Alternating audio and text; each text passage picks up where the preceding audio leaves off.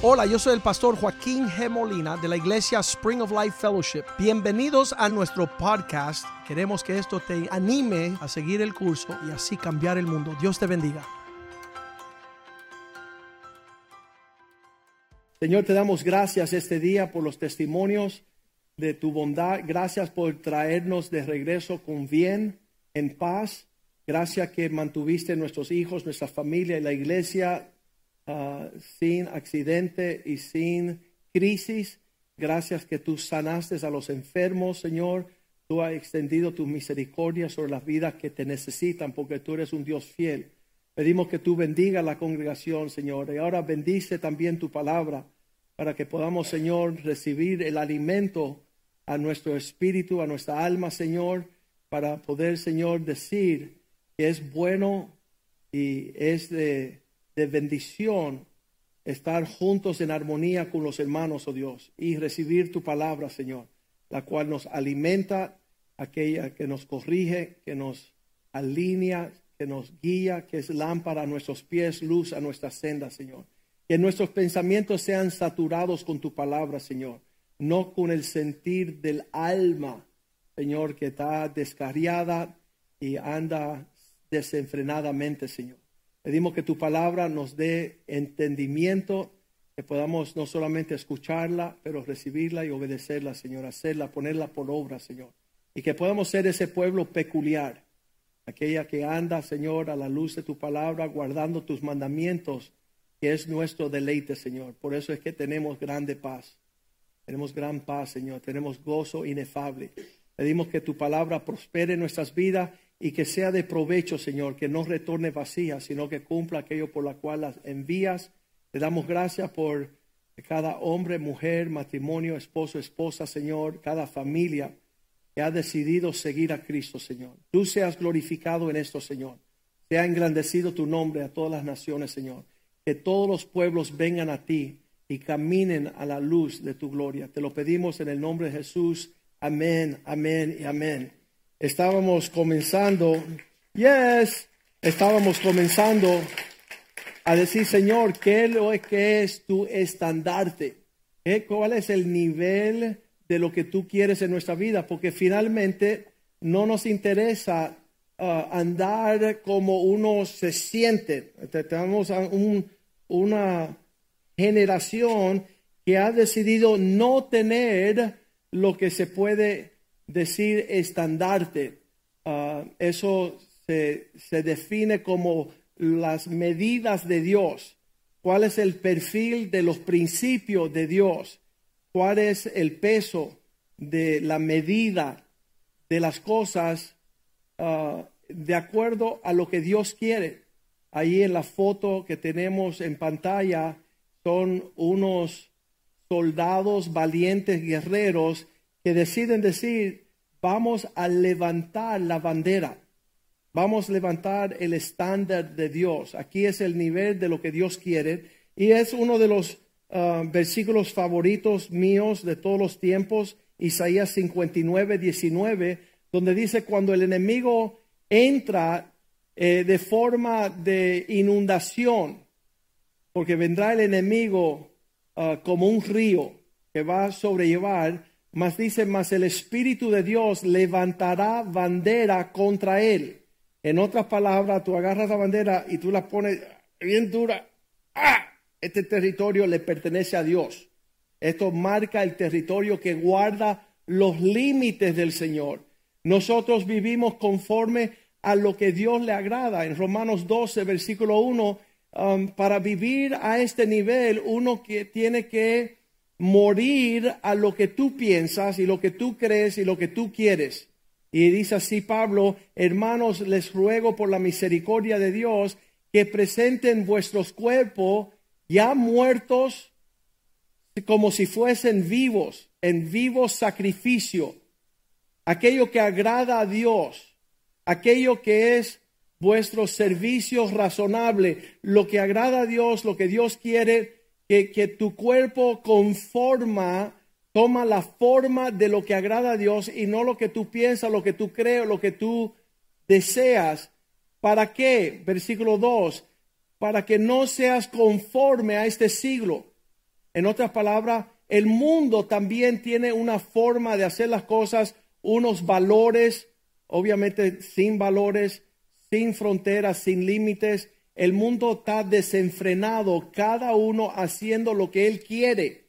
Cristo vino y dijo, Señor, pasa de mí esta copa. En otras palabras, no lo quiero, mas no se haga mi voluntad. Esa es la clave. El negarse a sí mismo para que tú puedas abrazar lo que Dios dice que debe de ser. Y así no conformados a este siglo, sino transformados.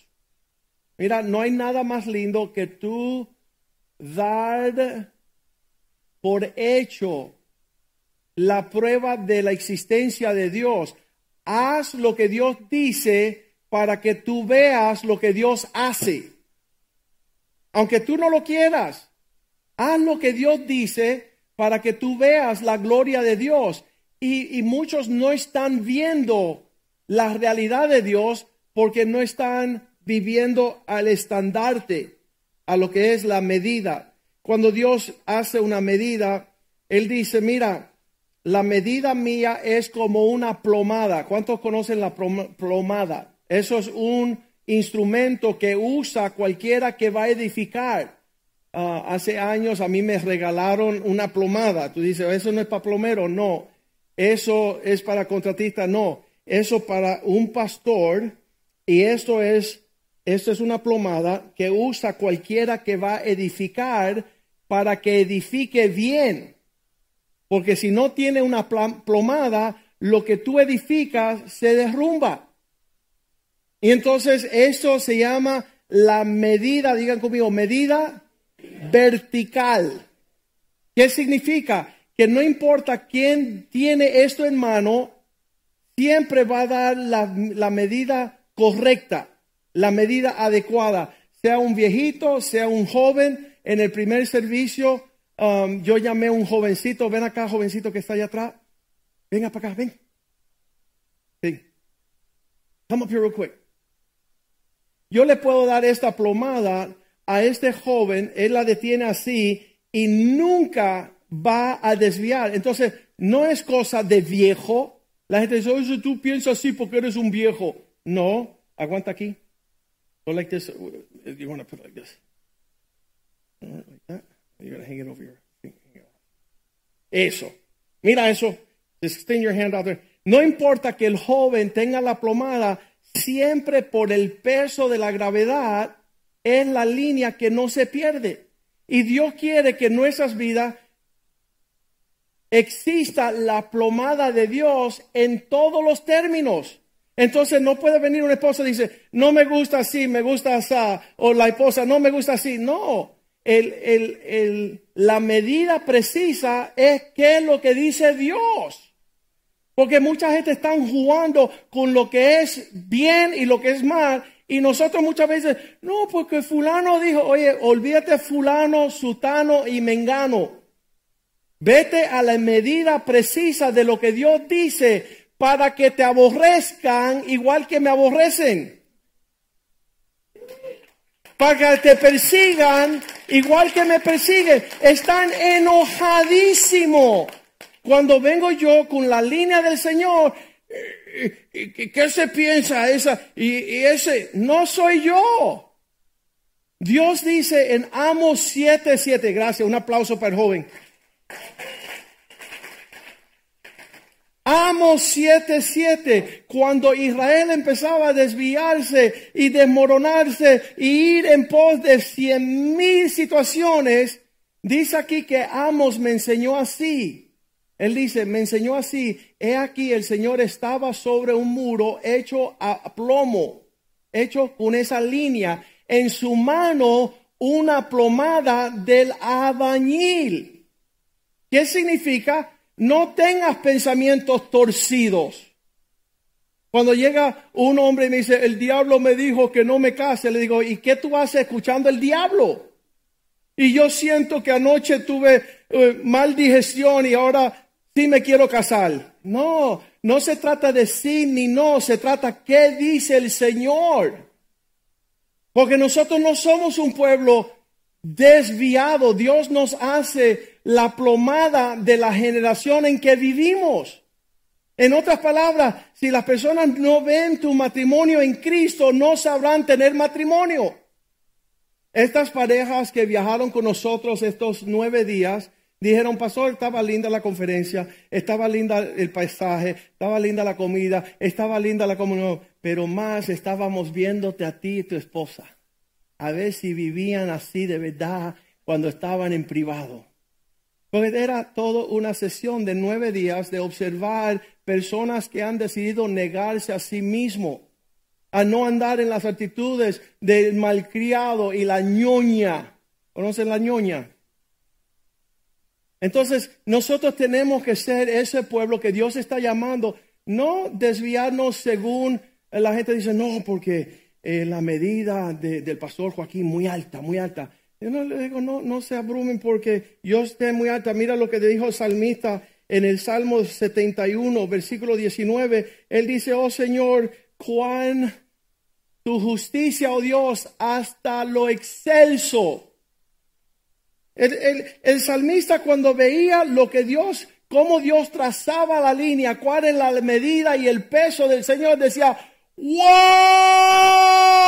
cuán excelso tu medida de justicia para hacer lo que tú quieres que hagamos es casi inalcanzable.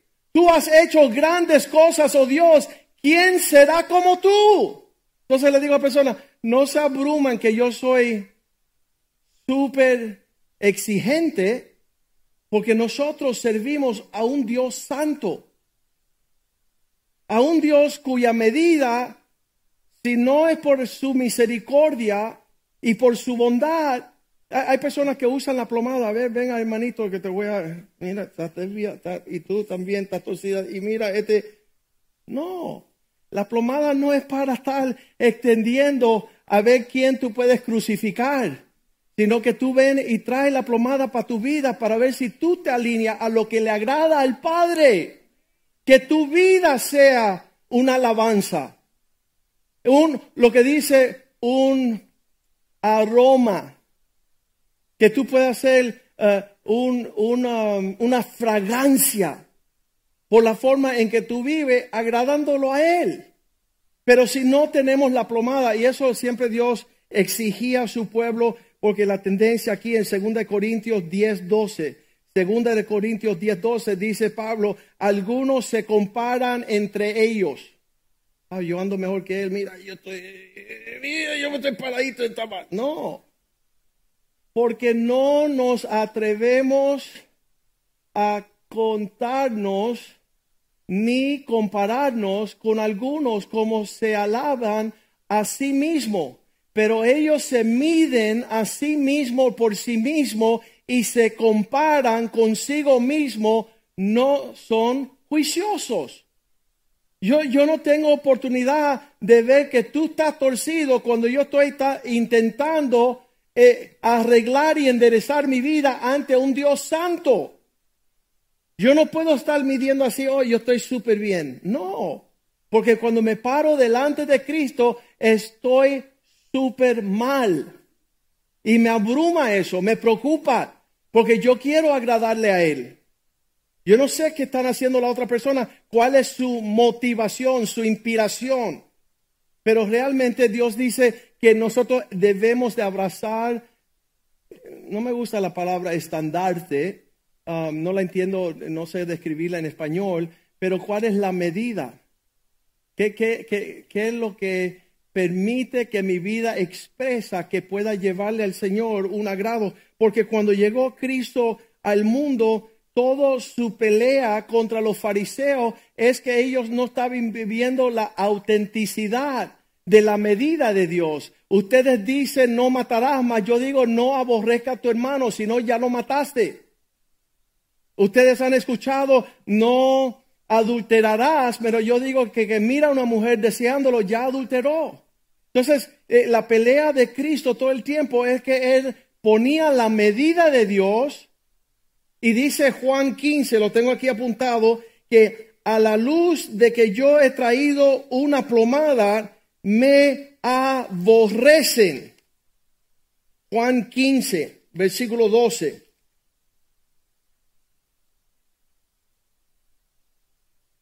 Este es el mandamiento que os doy, que se amen los unos a los otros como yo les he amado. Yo le decía a una familia allá en Sudamérica, fuimos y todo el tiempo estaban con polémicas y todo era un brete y todo era, era algo que no conformaba el corazón. Y yo decía, hermano, acuérdense lo que dijo Jesús, aborrezcámonos los unos a los otros.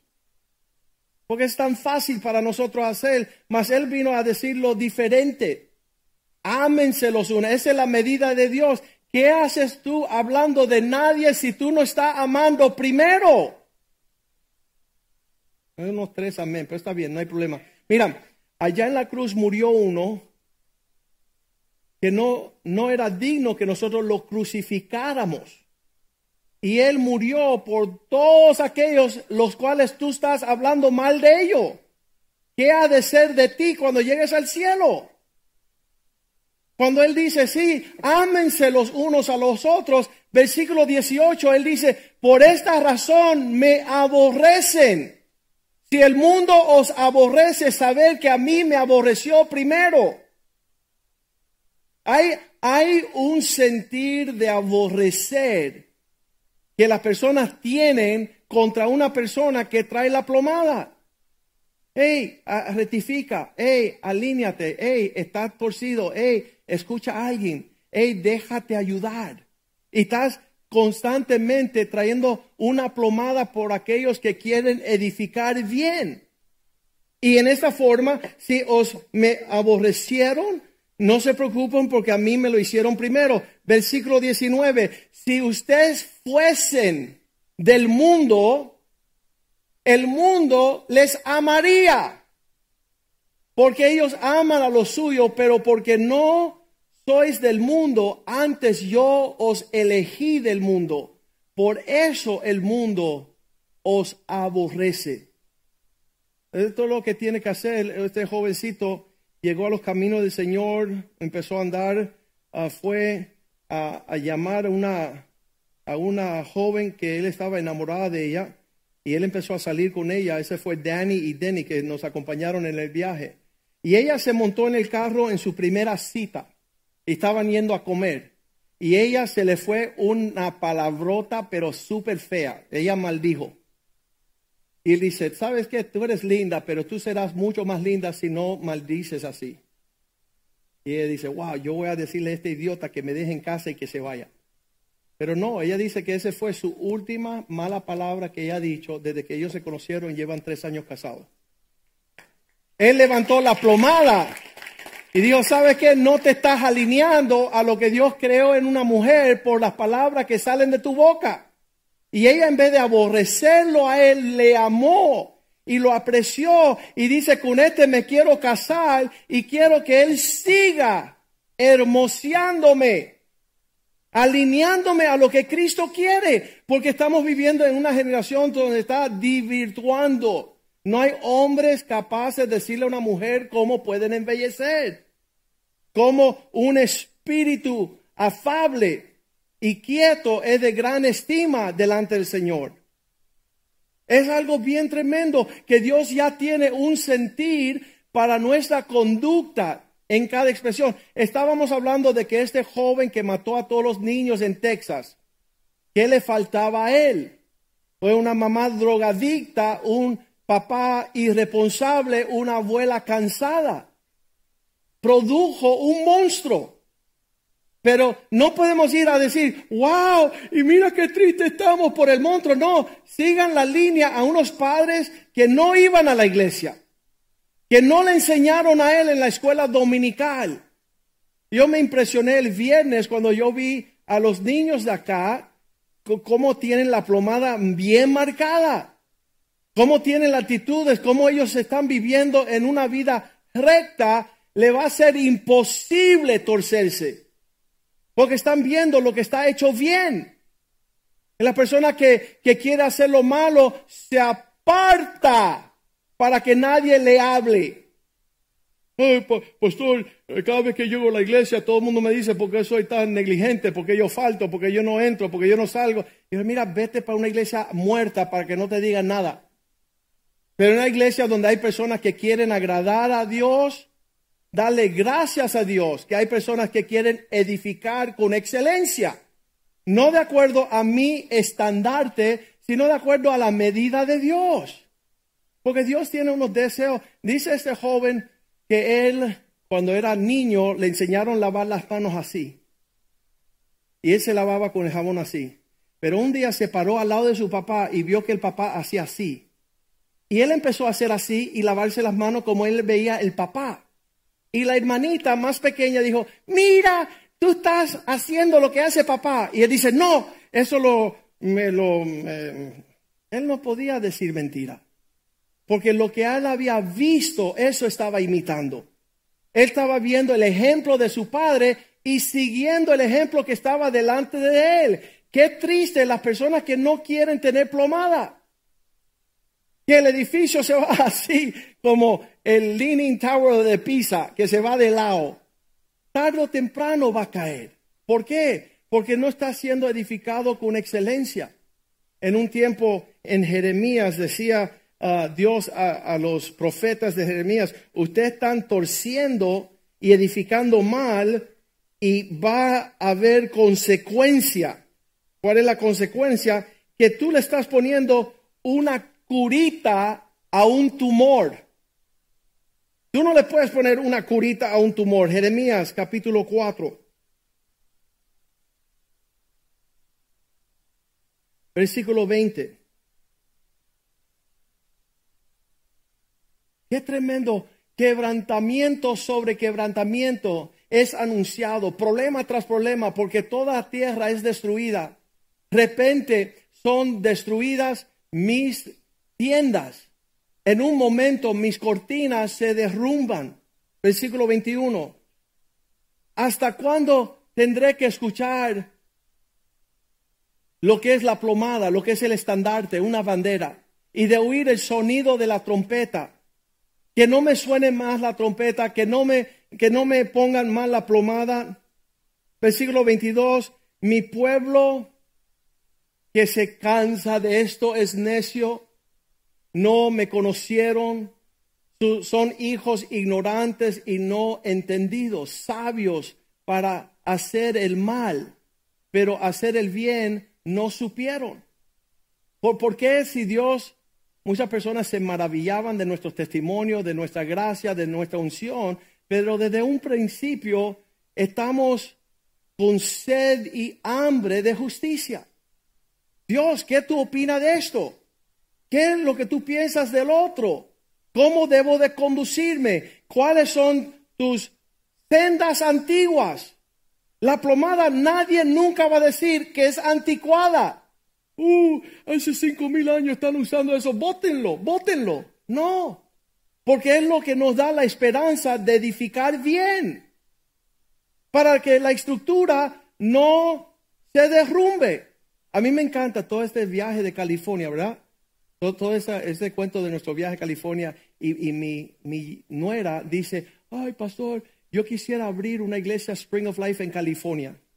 Eso todo suena bien lindo. Y el primer terremoto. Ella va a montarse en el próximo avión y va a regresar. Ella va a decir, prefiero los huracanes que los terremotos. Porque realmente Dios quiere que nosotros perduremos las cosas que esta vida traen. Y yo siempre le digo a la persona, si no te gusta cómo está viviendo, ¿por qué no te preocupaste por el fundamento que pusiste? Estaba viajando una, una mujer soltera, yo creo comprometida, no sé, y aterrizamos y llegó un hombre con unas flores. Se veía lindo ese hombre. Y, y todas las flores y ella, ah, y la mamá le dice, ah, mi hija, no me gusta este hombre, para ti tú ni lo conoces. Y ella ya está entregada a este hombre. Entonces ella está recogiendo sus maletas y yo estoy oyendo la conversación. Y ella le dice al hombre, ¿tú puedes creer que mi mamá no está de acuerdo con nuestro compromiso, nuestro enamoramiento? Y yo le digo, mamá, este es el único hombre que ha dicho que yo soy la mujer más linda del mundo. Y digo, se entregó sin medir ese hombre. Yo le hago tres preguntas a ese hombre y ella le devuelve el buque. Y le dice, no me interesa vivir contigo ni un segundo, tu malvado. Tú eres malvado. ¿Sabes por qué? Pero las mujeres hoy día se entregan fácilmente sin ningún estándar. Ah, no tienes iglesia, no tienes pastor, no, tienes, no amas a Cristo, no guardas, me quiero casar contigo. No, ten un criterio. Me gusta la palabra criterio mejor que estandarte. Que son los criterios del Señor, no son míos. A mí un hombre me dice, Joaquín, te aborrezco a la muerte. Yo dije, sí, solamente por una razón, porque te digo lo que Dios dice. La única razón por la cual tú estás enojado conmigo es porque yo soy el único que se atreve a decirte lo que Dios quiere. Mientras tanto, tú quieres vivir en la fantasía, como dice aquí, un pueblo que, estaba diciendo paz, paz, cuando no hay motivo de paz. Ahí está, Jeremías 6, 14. Ellos le ponen una curita. ¿Sabes lo que es una curita? Una curita esa,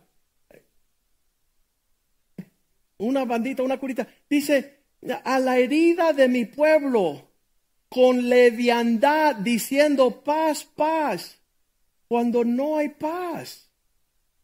¿Cómo decir, todo está bien, no va a pasar nada, la cosa está tranquila? No, porque cuando se derrumbe el edificio sobre tu cabeza, te vas a dar cuenta que no edificaste bien. Versículo 15 se han avergonzado de hablar, de haber hecho, se han avergonzado de haber hecho abominación. ¿Se sienten mal por no edificar bien? No, están súper bien. Mira, los americanos tienen un dicho, ignorance is bliss. Cuando tú no sabes que anda mal, te va bien la cosa. Lo único que tienes que hacer es ponerte al lado de un hombre que ande bien para darte cuenta lo mal que estás. Usamos el testimonio esta mañana de, Cecilia, la pastora Cecilia, cuando llegó recién, recién llegada de México y vivió en nuestra casa tres meses. ¿Saben lo que vivir, convivir una casa con otra familia tres meses? Ahí se ve de todo. Y ella dice, ¿sabes qué? He observado la vida de la pastora Yvette con tres hijos, una casa, un esposo, toda la responsabilidad yo estoy re mal. ¿Y por qué ella estaba re mal? Ella decía, cuando regreso a México, tengo que despedir la ayuda en casa que limpia, una, una nana que limpiaba la casa, una nana que cocinaba y una nana que hacía la ropa. Tres. Y ve, lo hacía todo solita. Y cuando ella vio la virtud de la medida, el criterio de una mujer virtuosa, cuando regresó a México, votó a la ayuda y dijo, yo tengo que cocinar, yo tengo que limpiar, yo tengo que lavar. Todo para la gloria de Dios. A que hay mujeres dicen, pero yo las empleo. Dámelas a mí. No. Cuando tú te comparas con una persona recta, tú puedes ver lo jorobado que andas. A menos que tú quieras ir a hacer gimnasia aeróbicas espirituales, donde las personas andan re mal en todo aspecto y están mirando la plomada y poniéndose enojado. Y no nos quieren, mira cómo nos aguantan la plomada. No, porque te queremos, existe una plomada. Porque deseamos que tú disfrute lo que es el criterio del Señor. Así dice el Señor. Y muchas personas dicen, no, porque el pastor Joaquín no es el pastor Joaquín. Yo y mi casa hemos decidido buscar cuál es la plomada del Señor. Y disfrutamos gozo y paz, abundancia y prosperidad y éxito. ¿Por qué? Porque no estamos inventando. Deseamos así, Señor, eso es lo que yo creo, esto es lo que yo quiero, más, y sin embargo, que eso no sea el criterio. ¿Qué es lo que tú crees? ¿Qué es lo que tú quieres? ¿Cuál es tu verdad? Y Dios seguía diciendo que era necesario sacar la plomada. Esta persona no se avergonzaba, ciertamente no se avergonzado, ni aún saben tener vergüenza. Eso en, en el hebreo es ponerse rojo en la cara. No sabían cuando estaban haciendo mal ni siquiera pasar vergüenza. Por tanto, caerán entre los que caen cuando los castigues serán caerán, dice el Señor. El, el derrumbe es el juicio sobre las personas que andan mal. ¿Qué dice el Salmo 15? Que hay una forma donde tú nunca vas a caer. ¿Cuándo? Cuando andas a la luz del criterio del Señor. Salmo 15, versículo 1. Dice, ¿quién es capaz de habitar en tu tabernáculo? ¿Quién morará en tu santo monte? ¿Quién es esta persona que se atreve a hacerlo de la forma de Dios? Eh, versículo 2.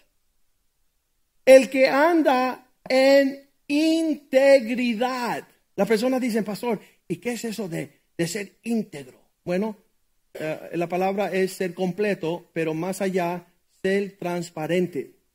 En otras palabras, déjeme ver más allá de lo de afuera, lo superficial. Déjeme ver um, en una forma genuina, auténtica, aquel que hace justicia, el que se alinea con Dios y habla verdad en su corazón. ¿Conoce a una persona que dice, no me va a pasar nada? No me va a pasar nada, no, no tengas cuidado. Había uno en Cuba que se llama Juan sin cuidado. No tenía cuidado para nada. Y todo era un desbarajuste. Versículo 3 del Salmo 15 dice, aquel que no columnia con su lengua, ni hace mal a su prójimo, ni admite reproche alguno contra su vecino. No está coleccionando información a criterio ajeno. ¿Sabes qué? Una vez estaba con un programa de radio cristiano, me dieron una hora y lo tuve por cinco años. No se me ocurrió ni un día hablar de otro pastor. No se me ocurrió ni un día compararme a otro pastor, ni mencionar a otra iglesia, ni decir qué mal están o qué bien están. Estaba tan abrumado por escuchar la necesidad que yo me alineara con Dios que no tengo tiempo de fijarme en los demás. Y le digo a otras personas, si tú no quieres cambiar el mundo, Camina a tu criterio, pero yo quiero marcar mi generación. En este viaje dije, quiero ser el hombre más serio en el Evangelio que vive sobre la faz de la tierra. En otras palabras, quiero la medida de Dios sobre mi vida. Y esto será inspiración para una generación que pueda ver los frutos y desear lo mismo. Pero hay personas que dicen demasiado exagerado, demasiado agresivo, demasiado fuerte. Yo no creo que yo pueda, yo no, yo no, yo no sé lo que vas a hacer, cómo lo vas a hacer, cuándo lo vas a hacer.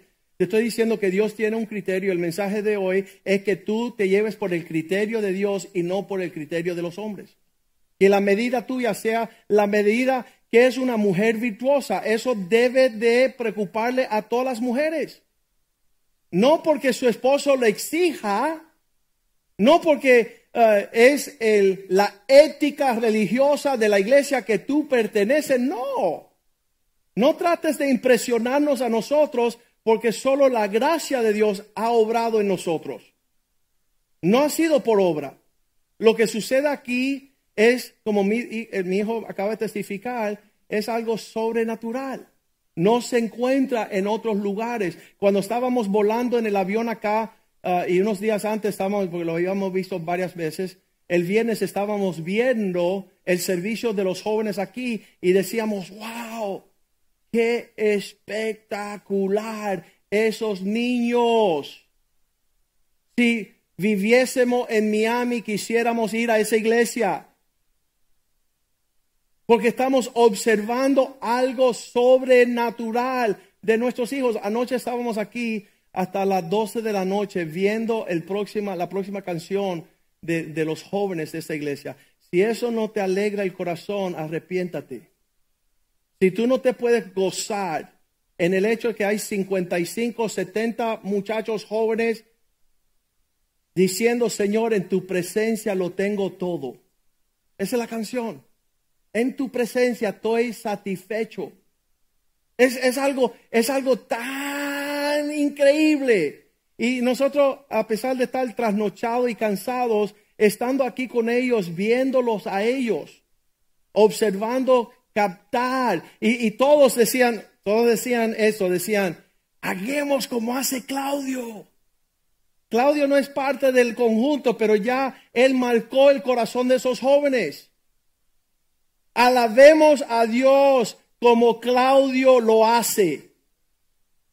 Y nadie pudo. Trataron. Decían, por favor, Claudio, muéstranos cómo tú, cómo tú te metes en la presencia de Dios. Y ya Él está marcando una generación de vuestros hijos.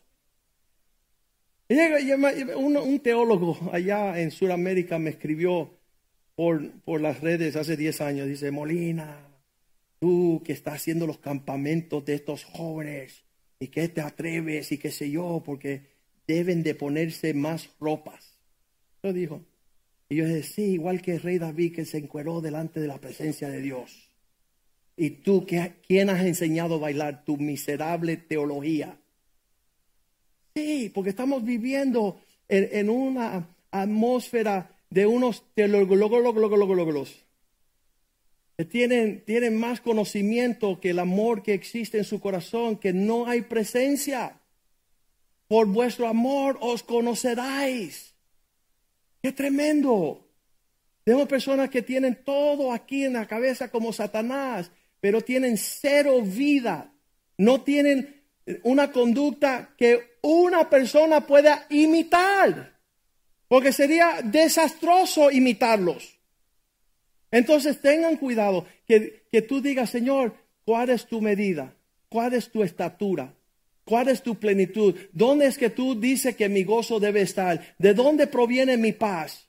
¿Qué, qué, cuál es la medida de Dios en estos tiempos? Igual que estos hombres valientes están levantando bandera, que tú seas parte de lo que levantan bandera y no lo que quieren andar sin bandera. No tienen que marcar, no tienen criterio. Todo es como yo quiera, cuando yo quiera, como yo quiera, donde yo quiera, con quien yo quiera. Pues sabes qué, no es lo que yo aprendí en Cristo. Cristo nos marcó desde un principio con, cien mil maneras de hacer las cosas y queremos entrar en esa realidad. La esperanza de cambiar el mundo viene con... Mira lo que dice Isaías 28, 17. Como no quieren guardar mi plomada, yo voy, dice que en el eneldo no se trilla, no, 29, perdón. 28, 17. Ahí está. Y ajustaré el juicio a cordel, esa es la plomada, y al nivel la justicia para que y granizo barrerá el refugio de la mentira y las aguas arrollarán el escondrijo. Hay personas que dicen, ¿sabes qué? Si podemos edificar donde no nos ven, si podemos vivir fuera de los límites y los linderos del Señor, si no tenemos que llevar esto a casa, allá suena bien lindo en la iglesia, pero en la casa no. Mira, dice que va a empezar a llover y sacarte de esos lugares de escondijo. Donde tú piensas que tú puedes edificar torcidamente, vas a ver eso ser derrumbado. La vergüenza viene sobre ti.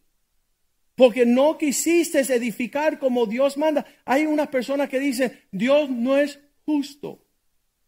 Sí, Dios es justo. Busca la forma en que tú te alinees con la justicia de Dios y no con tu manera de pensar. No, no permitas. Había unos letreros en los espejos, cuando tú estás manejando en los espejos, en la parte abajo en inglés decían los objetos parecen más cerca o más lejos que la realidad. Tú estás mirando un espejo donde lo que estás viendo no es lo que es, no te permite manejar bien. Entonces no veas la palabra de Dios con algo que tú puedas jugar con ella. Porque tal y como Dios la mide, así va a ser. Mi hija me dice, y papá, tenía 18 años, ya tiene 21, ya superó un poquito. Dice, y papá, ¿quién dice ¿quién va a decidir con quién yo me voy a casar? Y yo dije, yo, te, yo voy a decidir. Ya si tú tienes esa pregunta, te la hice fácil. ¿Y quién dirá? Yo dirá. Yo diré. Esa es la medida correcta. ¿Para qué? Para que ella no me aborrezca a mí cuando se vaya con un necio. Es mi preocupación que yo, ¿quién le da la mano a esta mujer? Yo, su papá. Y no se la voy a poner en las manos de un necio. Yo tengo que ocuparme que ese sea un hombre sobrio, un campeón, un hombre íntegro. Que, que él se pueda medir a la luz del Salmo 15. Que él camine en integridad, que sea un hombre de su palabra, sea un hombre honesto. Dice, los que andan así, no lo leímos, Salmo 15, el último versículo, dice, ¿quién su dinero no dio a usura, ni contra el inocente admitió cohecho, no tomó a ventaja del inocente? El que hace estas cosas jamás resbalará. Hay una forma cuando tú vives de acuerdo a lo que Dios se alinea. Yo les aconsejo que no vivan conforme mi criterio como si fuera inventado por mí. Que se preocupen por decir, pastor, tú dijiste, tú dijiste tal cosa o tú hiciste tal. ¿En base de qué tú actuaste? ¿En base de qué tú tomaste una decisión? Y vas, si te interesa, a llegar a ver la realidad de la plomada. Porque yo me alegro y me pongo bien contento con lo que hacen el bien. Si tú haces lo bien, te aplaudo. Le digo, oye, Dani López, vas a ser un campeón. Que mi hija se case con... No, mentira. Dice, papá, me van a llevar presa. No, escuche lo que dice aquí Proverbios, lo vamos a leer, 24, versículo 24. Este va a ser el versículo favorito mío. No, perdón, 24, 25. Proverbios 24, 25 dice, más lo que reprenden al, ah, más lo que los reprenderán tendrán felicidad. ¿De quién está hablando? Vamos al 24. El que diere al malo el que dijere al malo, justo eres. Los pueblos los maldecirá y será destetado, detestarán las naciones. Se van a poner bravos los pueblos y las naciones cuando la persona le dice al malo, eres justo. Hiciste las cosas bien, al, al que está haciendo las cosas mal. Dice que eventualmente te van a aborrecer. Yo le dije a la congregación esta mañana, si yo le doy la mano de mi hija a un necio, ella me va a aborrecer. Ella va a decir, ¿por qué tú me pusiste en mano de un necio? Porque eso llega a ser una maldición, una pesadilla. Mas el que lo reprende, no le dice que va bien, mas lo que reprenden al que hace las cosas malas, tendrá felicidad. Por eso usted me ven con tanto gozo. Y sobre ellos vendrán gran bendición. Por eso ustedes ven que yo soy muy bendecido llamándole la atención a que anda torcido. Eso es nuestro deber como pueblo de Dios. Y no para ser fariseos. Y no para imponernos, enseñorearnos y que nos aborrezcan de gratis. Sino la preocupación de día y de noche. Hace como cinco años estaba yo en la cama y ya el pastor Palma anda conmigo de los 16 años de los 16 años, él aceptó a Cristo conmigo en el teléfono, lo pusieron a llamarme, yo era pastor de jóvenes. Y a los 16 años él empezó a acompañarme y llevamos más de 28 años caminando hombro a hombro. Y él ha sido el reflejo de un hombre que ha abrazado la visión y la enseñanza de esta casa. Su esposa es un ejemplo para cualquier mujer. Sus hijas son una bendición.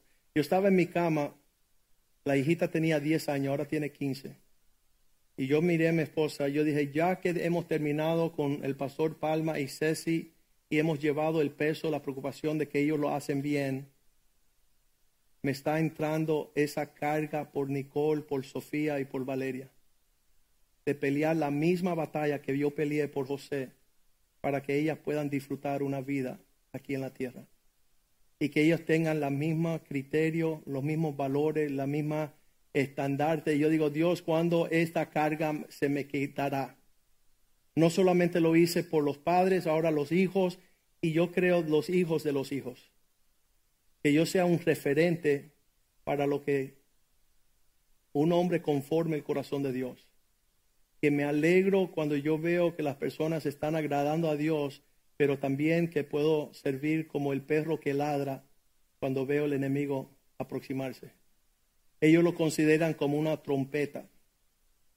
El que levanta bandera en esta generación como aquel que toca una trompeta en medio de el desafío.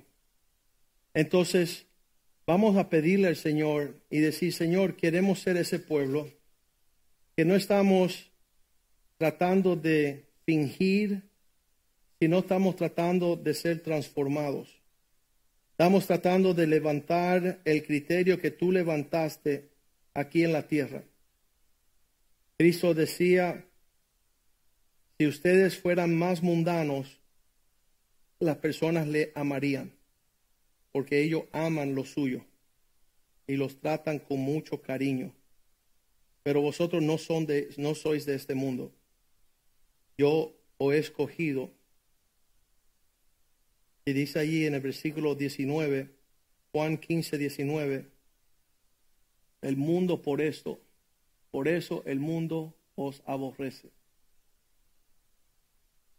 Pero porque no sois del mundo, antes yo os elegí del mundo, por eso el mundo os aborrece. No va a haber un afecto de cariño cuando tú estás intentando ser la plomada. Nosotros iremos ahora a Puerto Rico con la plomada del Señor y vamos a hacer lo que dice en Isaías 58.1, levantad voz las personas me han dicho a lo largo de nuestro ministerio, ¿por qué no te callas la boca? Y es porque la Biblia me, ama, me llama a clamar en voz alta. Dice, clama a voz en cuello. No te detengas. Alza tu voz como trompeta y anúnciale a mi pueblo su rebelión y a la casa de Jacob su pecado. Sería lindo tomar esto de ser pastor como una profesión, llegar aquí decir tres cosas lindas, irme a pasear. Pero la realidad, el mensaje esta mañana, que nosotros levantemos la medida del Señor. No es nuestra medida y no podemos ajustarla a un pueblo que anda torcido. La única esperanza que tiene un pueblo perdido es que alguien se atreve a decirte la verdad, a confrontarse. Es el testimonio de nuestro hermano Carlos León, que viajó con nosotros también. Hasta los 50 años él fue ateo, hasta el día de los padres que entró a esta iglesia y recibió una gran reprensión. La Biblia dice que cuando levantemos nuestra voz como trompeta, versículo 8 es la recompensa. Entonces nacerá la luz como el alba y tu salvación te dejará ver pronto. Irá tu justicia delante de ti y la gloria de Jehová será tu retaguardo. Cuando tú empiezas a levantar las medidas y los estandartes de Dios, Dios empieza a resplandecer en tu vida como nadie. Versículo 9 dice, entonces cuando tú clamas, vas a invocarme, te oiré, dice el Señor. Tú clamarás y yo diré, heme aquí. Si quitarás en medio de ti el yugo y el dedo amenazador y el hablar vanidades. Versículo 10. Entonces dieres tu pan al hambriento, saciares tu alma al afligido, en las tinieblas nacerá tu luz y tu oscuridad será como el mediodía. Versículo 11. La promesa de vivir conforme el estándar de Dios es que Jehová te pastoreará por siempre, la canción que cantamos hoy. Y en las sequías Él saciará tu alma y dará vigor a tus huesos. Será como huerto de riego y como manantial de aguas, cuyas aguas nunca fatigan. Versículo 27.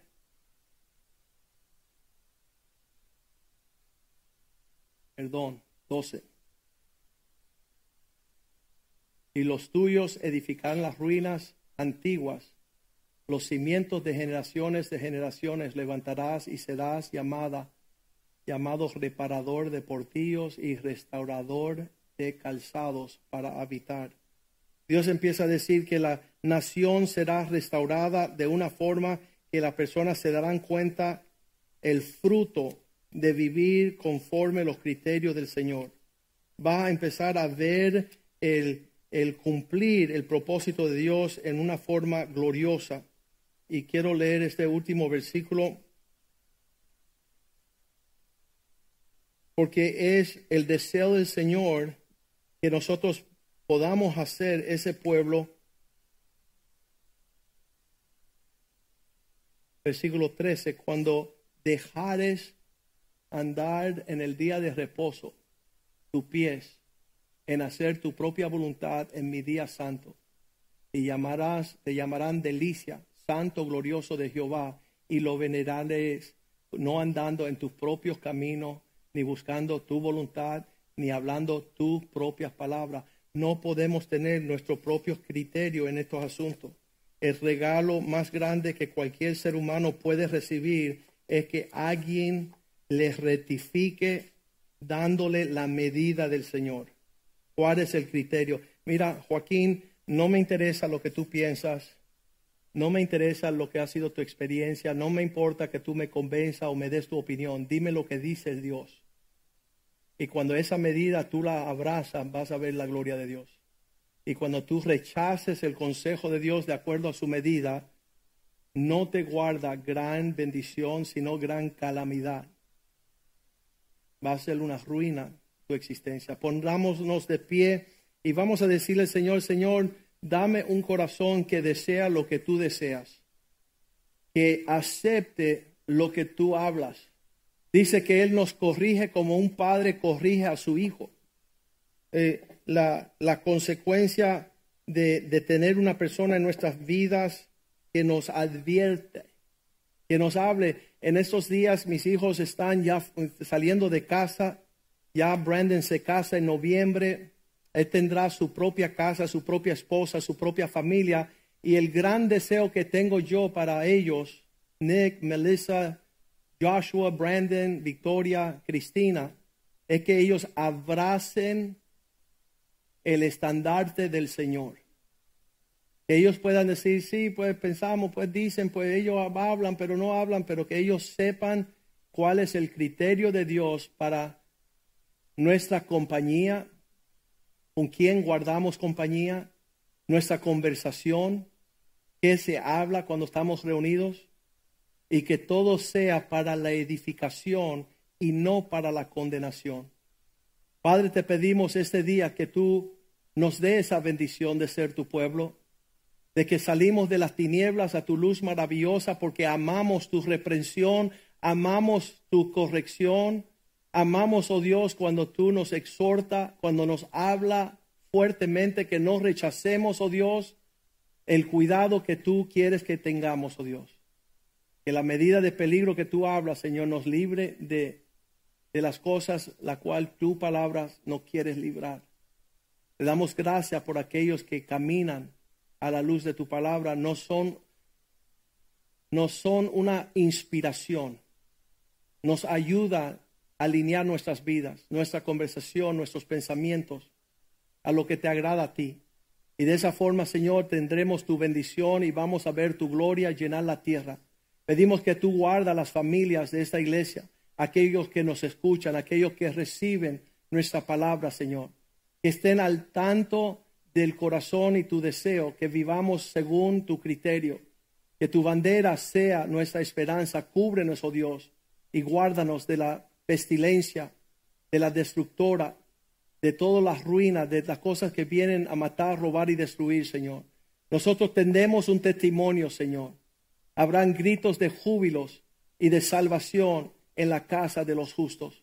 Glorifícate, te lo pido en el nombre de Jesús. Y el pueblo de Dios dice, Amén, amén y amén. Aleluya. Mañana, como es feriado, es el día Memorial Weekend, es Memorial Day. no habrá reunión de hombres. Quédense con su familia, disfruten, celebran a su casa, ah, saquen a sus esposas a tomar helado y acuérdense de esas personas que dieron su vida por esta nación en las batallas, la cual le debemos honra. Amén. Salúdense en el amor del Señor. Nos veremos el miércoles.